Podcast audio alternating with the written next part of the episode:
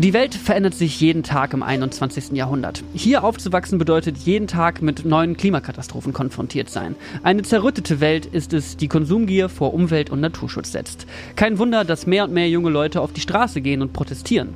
Das, was ihr mit unserer Welt von morgen macht, ist nicht mehr akzeptabel. Heute beim Überleben-Podcast spreche ich mit Simon Lange und Lilith Deringer, die ihren persönlichen Weg in den Klima- und Umweltschutz schon früh in der Jugend fanden. Ein wichtiger Konnektor dafür war unter anderem der WWF 2 Grad Campus. Was genau das ist und wie ihr da draußen daran teilnehmen könnt, darüber sprechen wir heute auch. Wie ist der Weg als jugendliche Person rein in die Welt des Klimaschutzes? Mit welchen Gefühlen blickt die Generation, die seit vielen Monaten zu Tausenden auf die Straße ziehen, auf die aktuellen Entwicklungen der Weltpolitik? Darüber sprechen wir heute. Mein Name ist Niklas Kolotz und ich wünsche euch viel Spaß beim Überleben Podcast.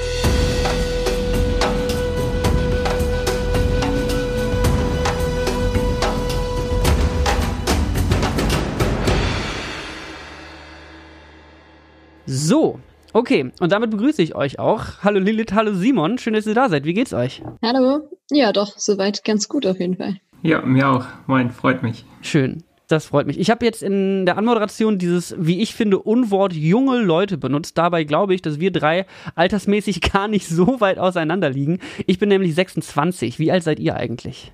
Ich bin 24, werde aber in ein paar Tagen 25. ah, okay. Wir können quasi reinfeiern. Ich bin vor kurzem 21 geworden. Okay, also wir sind ungefähr in einer ähnlichen Altersspanne, würde ich mal sagen. Was mich interessiert, ich würde mal anfangen bei dir, Lilith. Du bist unter anderem Teil vom WWF Jugendrat. Vielleicht kannst du uns dazu ein bisschen mehr erzählen. Den Jugendrat, den gibt es seit Dezember 2019. Was genau machst du da und was ist eigentlich diese Funktion von dem Jugendrat? Ja, du hast ja schon gesagt, uns gibt es noch gar nicht allzu lange. Aber wir sind an sich ein Gremium, das den WWF rundum berät in Dingen, die die Jugend auch betreffen können. Das heißt, wir arbeiten in verschiedensten Themenschwerpunkten, die auch der WWF selbst betreut mit und können da sozusagen unsere Meinung einbringen. Das heißt, an uns wird ab und zu mal was geschickt in Richtung, hey, wie, wie findet ihr denn die Marketingkampagne? Und dann können wir nochmal Feedback geben. Wir können aber auch durchaus unsere eigene Meinung einbringen. Es gibt jetzt auch ein neues Format, bei dem der WWF sich unter anderem in Interviews auch präsentiert, das WWF Think-Format. Da hatten wir jetzt auch schon einen Vertreter und ich werde im Dezember auch nochmal dort mit sozusagen auf der Stage sein. Also ganz, ganz breit gefächert. Äh, wir können uns sozusagen überall ein bringen und bekommen auch Briefings vom WWF. Also es ist super spannend, dass wir da auch Einblicke erhalten und gleichzeitig das Sprachrohr sind, die Meinung der Jugend aufsammeln und dem WWF zurückmelden. Jetzt wird das Projekt ja bald ein Jahr alt. Wie würdest du sagen, ist so diese Phase jetzt seit Ende 2019 verlaufen und was glaubst du, wie geht es weiter im nächsten Jahr für euch? Die Geburtstagskerze mit der Eins kann bald abgeblasen werden.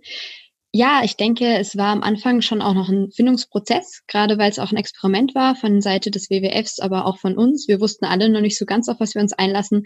Hat uns die Vorteile gegeben, dass wir sehr viel selbst mitgestalten konnten und unsere Meinung, unsere Ideen einbringen konnten, war aber dadurch natürlich auch etwas schwierig, weil alles so ein bisschen in der Schwebe hing und man eben dann doch ab und zu mal eine Entscheidung treffen musste, was wir jetzt sind und was nicht. Von daher sind wir jetzt auf einem sehr, sehr guten Stand. Wir hatten vor kurzem nochmal einen Visionsworkshop, wie sieht der Jugendrat in fünf Jahren aus und haben da jetzt eine klarere Linie. Wir sind besser eingeteilt, auch untereinander, wer für was verantwortlich ist.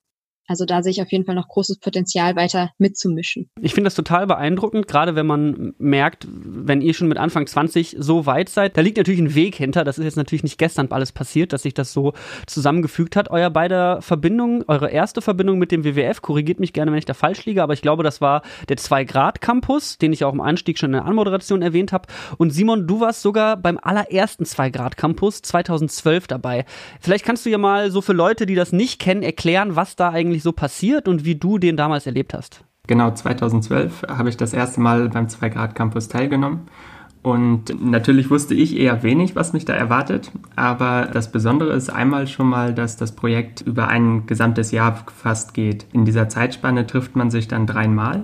Und es war dann bei uns so, dass wir beim ersten Mal im Frühjahr ganz viele Infos bekommen haben, mit Wissenschaftlern reden konnten, mit Politikern, mit verschiedenen Akteuren, also alles rund um den Klimawandel praktisch erfahren haben.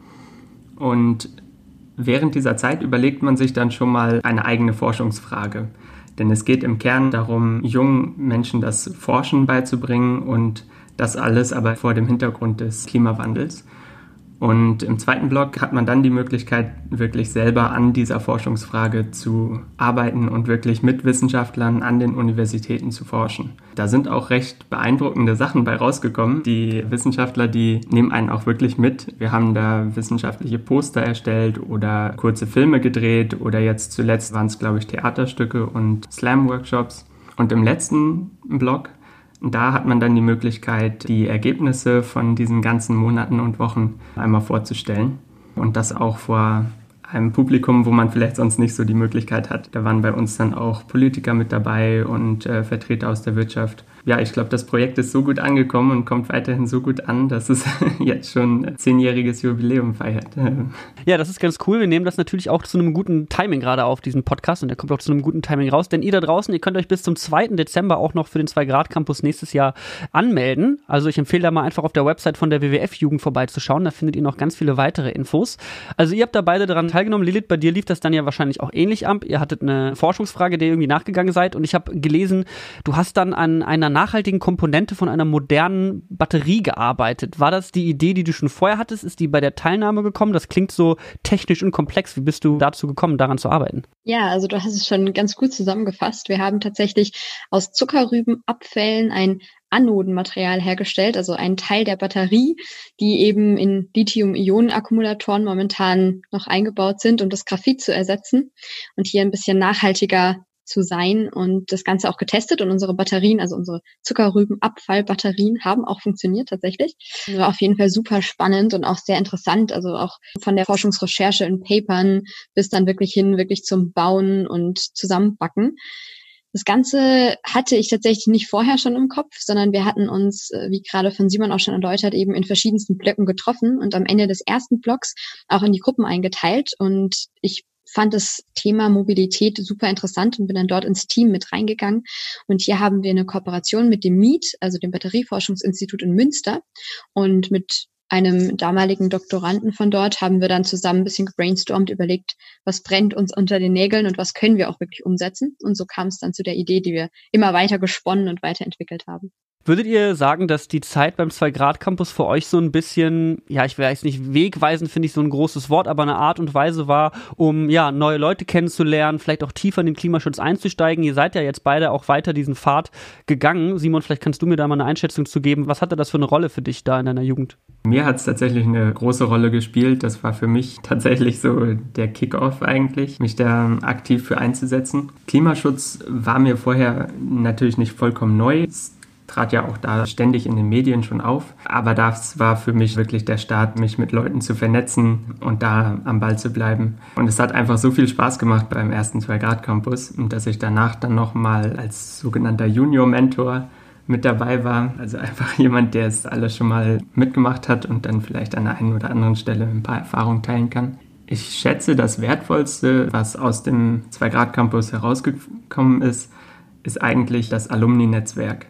Also wir haben uns recht schnell selbstständig vernetzt, um weiter in Kontakt zu bleiben. Es sind super viele Freundschaften daraus entstanden und ich habe jetzt noch regelmäßig Kontakt zu Leuten aus diesem ersten 2-Grad-Campus-Jahrgang und auch aus den folgenden. Und daraus haben sich viele weitere Möglichkeiten ergeben. Ich finde, man kann in dieser Hinsicht schon davon sprechen, dass das ein Wegweiser war. schön, schön. Und geht das dir ähnlich, Lilith? Ja, also in vielen Punkten kann ich zustimmen. Es war ein super beeindruckendes Programm. Also wie Simon auch schon geschildert hat, von Vorträgen, bei denen man, ich sage jetzt mal, mehr als in der Schule so richtig, richtig Fragen stellen konnte und äh, begeistert abgeholt wurde, bis dann, wie gesagt, hin zu der richtigen Forschung. Ich habe das Thema dann auch noch ein bisschen weiter verfolgt und bei Jugend forscht unter anderem damit teilgenommen oder auch bei FameLab, also auch ein Wissenschaftskommunikationswettbewerb dann. Das war auf jeden Fall sehr spannend, da auch nochmal tiefer einzusteigen. Und ähnlich auch mit den Kontakten. Also eine Anekdote war, ich habe dann in München eine Trainerausbildung gemacht und einen Schlafplatz gesucht und hatte dann in die Alumni-Gruppe geschrieben und der hat mich dann an jemand anderen weitergeleitet und so kam ich über drei Ecken out eine Person, wo ich dann drei Tage übernachten konnte und mit der ich jetzt immer noch sehr gut befreundet bin. Also diese Netzwerke sind da auf jeden Fall super. Cool, gute Connections auf jeden Fall, gute Möglichkeit, um damit äh, ja Gleichgesinnten auch irgendwie ein bisschen was zu finden, wie man da sich verbinden kann. Das ist echt schön. Und jetzt habt ihr beide ja auch schon einige Jahre im Klimaschutz gearbeitet. Wir haben gerade auch zum Einstieg schon so ein bisschen über den WWF Jugendrat gesprochen. Und Simon, du hast auch einige beeindruckende Sachen erlebt in den letzten Jahren, wenn es um ja, Klimagipfel geht oder Klimadelegationsreisen. Vielleicht kannst du uns ein bisschen abholen und erzählen, was bei dir in den letzten Jahren so los war. Was waren deine Highlights oder was waren so die Dinge, an die du dich äh, gerne oder vielleicht auch auch mal mit ein bisschen einem, einem weinenden Auge dran zurückerinnerst.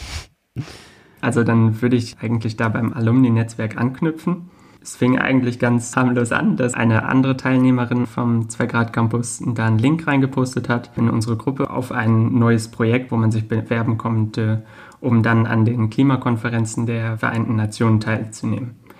Und das war super spannend. Deshalb haben wir uns beide beworben, wurden zum Glück auch beide genommen. Damals hatte diese Gruppe noch den sperrigen Namen Jugendbündnis Zukunftsenergie. Das war so ein Gemeinschaftsprojekt von verschiedenen Umweltverbänden. Inzwischen haben wir einen eigenen Verein gegründet und heißen jetzt ein bisschen kürzer und knapper Klimadelegation. Als solche fahren wir dann auf die Klimakonferenzen der Vereinten Nationen und bringen uns da auf verschiedenste Art und Weisen ein, arbeiten mit Jugendlichen aus aller Welt zusammen, um da dann unseren kleinen Beitrag zu leisten, damit die Klimakrise noch aufgehalten werden kann. Und das erste Mal, wo ich dabei teilgenommen habe, war dann in Marokko. Das war 2016 und es war total spannend, aber es war auch jetzt zeitlich vielleicht auch passend, das Jahr, in dem Donald Trump gewählt wurde in den USA. Und das hat tatsächlich zeitgleich mit der Klimakonferenz stattgefunden. Wir sind angekommen und ein paar Tage später wurde er dann gewählt, am Vorabend. Wir saßen zusammen in der Jugendherberge und haben uns die Wahlergebnisse angeguckt und wollten eigentlich die Nacht durchmachen, damit wir dann am nächsten Tag wissen, wer gewonnen hat. Wir sind dann aber mit dem Gefühl oder mit dem Gedanken ins Bett gegangen oder haben uns dann doch schlafen gelegt, äh, dass wir uns dachten, der macht das ja eh nicht. Ja, am nächsten Morgen kam dann der Schock und es waren alle ein bisschen ungläubig. Man ist immer mit anderen Teilnehmenden der Konferenz dann in den Bussen zu dem Gelände gefahren. Und die Stimmung im Bus war schon irgendwie verrückt, weil es das Gesprächsthema war, auch über den ganzen Tag hinaus. Die Konferenz stand quasi still. Auch in den Meetings gab es eigentlich nur noch ein Thema. Und teilweise wurde da dann auch dieses diplomatische mal gebrochen und Länderdelegationen haben dann gefragt, was ist denn jetzt mit Klimaschutz? Sind die USA jetzt raus oder was macht ihr jetzt eigentlich? Was eigentlich sehr ungewöhnlich ist für so eine Konferenz. Ja, und es ging dann eigentlich den ganzen Tag so weiter. Und als die Leute das so langsam realisiert haben, da hat man oft Leute gesehen, die angefangen haben zu weinen oder inmitten einer Rede plötzlich in Tränen ausgebrochen sind. Weil man muss sich ja vorstellen, die Leute, die da arbeiten, welche Position sie auch immer vertreten, aber sie arbeiten da, weil sie sich für Klimaschutz schon auf die eine oder andere Weise interessieren. Zumindest würde ich sagen, dass das die große Mehrheit ist. Und gerade die Delegation der USA kam ja auch noch von Obama. Das heißt, da war überhaupt keine Schnittmenge. Und jetzt mussten sie plötzlich den anderen vertreten, also zu dem Zeitpunkt ja noch nicht, aber trotzdem, das war für alle ein großer Schock und sehr emotional auf jeden Fall. Ja, das kann ich glauben. Was für ein krasser Ort, um diese Wahl miterlebt zu haben und da auch so nah mit Leuten zu sein, wie du es auch schon sagst, die da so emotional drinstecken in dem Thema, ja, die das interessiert ob diplomatisch oder nicht, das betrifft uns ja alle. Und das ist ja auch das Interessante. Also vor allem jetzt gerade vor kurzem liegt eine US-Wahl hinter uns und globalpolitisch gesehen muss einfach jeder große Player mitmachen, damit wir irgendwie noch eine Chance haben, wenn es um Klimapolitik geht, wenn es darum geht, diese Klimakrise zu verhindern oder umzudrehen. Und ja, wie seht ihr das jetzt mit der aktuellen US-Wahl im Rücken? Lilith, was denkst du, seid ihr da optimistisch oder positiv gestimmt, jetzt wo Donald Trump erstmal abgewählt worden ist oder was sind da so eure Gefühle? Ja, also es ist jetzt schwierig für die gesamte Generation zu sprechen, aber ich denke schon, dass gerade im Hinblick auf das Klima wir doch etwas erleichtert sind, dass wir nicht weitere vier Jahre unter Trump USA miterleben, einfach weil hier ganz klar kommuniziert wurde, Klimawandel gibt es so nicht und wir müssen sozusagen nicht ans, an irgendwelche ja, Gesetze halten. Ich habe tatsächlich spannenderweise innerhalb meines Studiums auch im Bereich Völkerrecht mit einem Fall zu tun gehabt, bei dem Trump genau das aufgegriffen wurde, dass Trump ausgestiegen ist aus dem Pariser Klimaabkommen, obwohl das rechtlich eben eigentlich noch gar nicht möglich war, fand ich dann auch interessant, da nochmal so die Grundverträge durchzulesen. Entsprechend sind wir da natürlich jetzt so ein bisschen positiver gestimmt. Aber es hat natürlich Auswirkungen. Also was alleine vier Jahre bedeuten für den Klimawandel, ist natürlich auch enorm. Und eigentlich hätten wir schon vor 30 Jahren handeln müssen. Entsprechend äh, muss man jetzt auch erstmal gucken, wie man die Sachen jetzt kompensiert, die jetzt vielleicht schon so ein bisschen in die falsche Richtung gelaufen sind innerhalb der vergangenen Jahre. Und es ist eben auch noch nicht gesprochen, dass jetzt Klimawandel plötzlich über allem steht. Das ist ja auch durch den dann jetzt gewählten Präsidenten nicht der Fall. Da erhoffen wir uns natürlich, dass es nach vorne gepusht wird. Aber ich glaube, so richtig, richtig optimistisch, dass da jetzt ein Riesenstep gemacht wird, sind wir auch nicht. Ja, okay. Eine realistische Einschätzung auf jeden Fall, würde ich sagen. Also eher der, der Realismus, der da über, überwiegt, finde ich auch sehr, sehr vernünftig.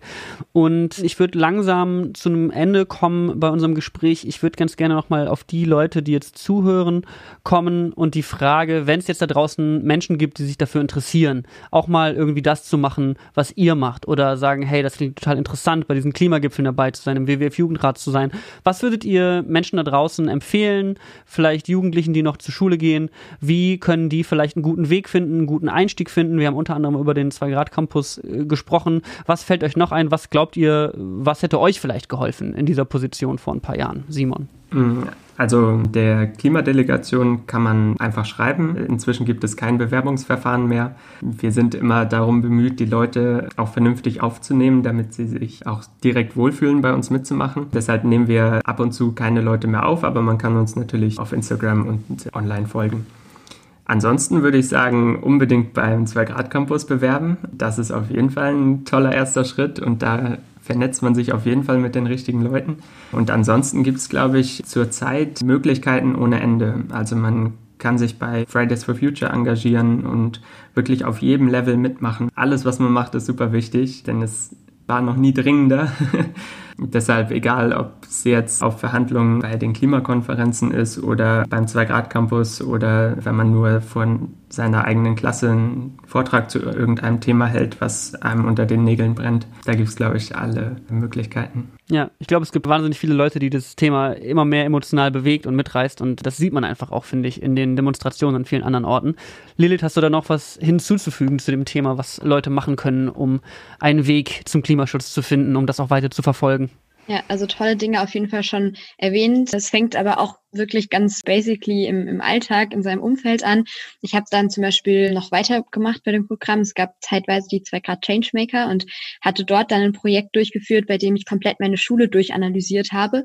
Das heißt, ich habe das eingegliedert in verschiedenste Bereiche von Ernährung über Abfall, über Liegenschaften, Internet und habe dann Maßnahmen empfohlen, was denn die Schule alles machen kann. Solche Dinge wie Ecosia einführen, anstatt von dem normalen Google-Browser als Standard oder ähm, gläserne Mülltonnen einführen, damit auch hier die Aufmerksamkeit drauf liegt, wie viel schmeiße ich denn eigentlich weg, hier die Lebensmittelabfälle zu reduzieren. Das sind alles Aspekte, die durchaus ja, gemacht werden können. Den Leitfaden habe ich dann auch so ein bisschen deutschlandweit noch an Schulen gebracht, damit man einfach einen ersten Einstieg hat und gucken kann, was ist denn an der eigenen Schule, ja, wo liegen da vielleicht noch die größten Potenziale, um wirklich was in Richtung CO2-Reduktion etc. zu machen. Da gibt es viele Möglichkeiten, aber ansonsten kann man auch physisch aktiv werden. Also es gibt ganz, ganz viele Initiativen, zum Beispiel ähm, bei denen man Bäume pflanzen gehen kann, bei denen man Aufforstungsprojekte durchführen kann. Das sind natürlich auch alles Möglichkeiten, die auch Spaß machen, bei denen man ganz viel lernt, bei denen man ganz viele tolle Menschen auch wieder trifft und bei denen man hier auch nochmal einen guten Zugang hinbekommt. Ja, sehr cool. Weil du es gerade erwähnt hast, was ist mit deinem Vorschlag bei deiner Schule passiert? Also wie wurde das aufgenommen und eventuell auch umgesetzt? Ja, alles könnte ich leider nicht schaffen. Also gerade so mit dieser gläsernen Tonne, das würde dann leider nicht umgesetzt oder auch Dinge in Richtung, wir wiegen mal unsere Lebensmittelabfälle und setzen uns dann ambitioniertes Ziel, das zu reduzieren. Hat leider nicht mehr geklappt. Das war auch in meinem letzten Schuljahr, also in meinem Abitursjahr, so dass ich dann praktisch nicht mehr in der Schule war. Aber ich habe es trotzdem versucht, möglichst weiterzutragen und hatte dann auch übers Gemeindeblatt, von das meine Eltern noch bekommen, auch erfahren, dass das Jahr später die Schülerfirma, die gegründet wurde, da gibt es so einen Kurs in der Oberstufe, die haben dann was mit Upcycling und Recycling gemacht, also das Unternehmen in dieser Richtung, wo dann auch nochmal auf meine Initiative hin verwiesen wurde. Das hat mich natürlich dann doch ein bisschen stolz gemacht, dass man diesen Gedanken da auf jeden Fall implementieren konnte. Und was ich auch sehr, sehr schön fand, ich habe dann auch einen Lehrer gefunden, mit dem ich operieren konnte, der dann seine achte Klasse damit so ein bisschen beschäftigt hat, auch in seinem Unterricht. Und da gab es eben viele kleine Gruppen, die verschiedensten Themen bearbeitet haben. Und es gab dann auch beispielsweise eine Gruppe, die wirklich das Verkehrskonzept an der Schule nochmal überdacht hat, mit dem Bürgermeister ins Gespräch gegangen ist, mit der Stadtplanung und hier ein Modell aufgebaut hat, zum Beispiel, wie man fahrradfreundlicher und autounfreundlicher werden kann. Und das Ganze wurde auch auf einer großen Messe dann bei uns präsentiert. Also da kann ich euch wirklich nur motivieren, stoßt es an, findet Mitstreiter und dann kann da wirklich auch was Großes draus werden. Cool. Ich bedanke mich bei euch beiden ganz herzlich für diese Einblicke in das, was ihr die letzten Jahre so gemacht und geleistet habt. Ich hoffe, dass es eine Inspiration sein kann für Hörerinnen und Hörer da draußen. Da bin ich ganz, ganz sicher. Und äh, ja, vielen Dank, dass ihr beim Überleben-Podcast dabei wart. Super, danke dir. Ja, danke dir. Das waren Lilith Dieringer und Simon Lange zum Thema, wie man als junger Mensch einen Weg in den Klimaschutz finden kann. Wahnsinnig interessant, was die beiden erzählt haben. Und wenn ihr selbst oder jemand, den ihr kennt, perfekt wäre, um auch mal beim 2 Grad Campus mitzumachen und ihr seid im Alter von 15 bis 19 Jahren, dann bewerbt euch doch gerne bis zum 2. Dezember unter 2-grad-campus.de. Mein Name ist Niklas Kolotz. Das war diese Ausgabe vom Überleben Podcast. Ich bedanke mich bei euch fürs Zuhören. Wir hören uns dann in der nächsten Woche. Alles Gute und bis dahin. Tschüss. you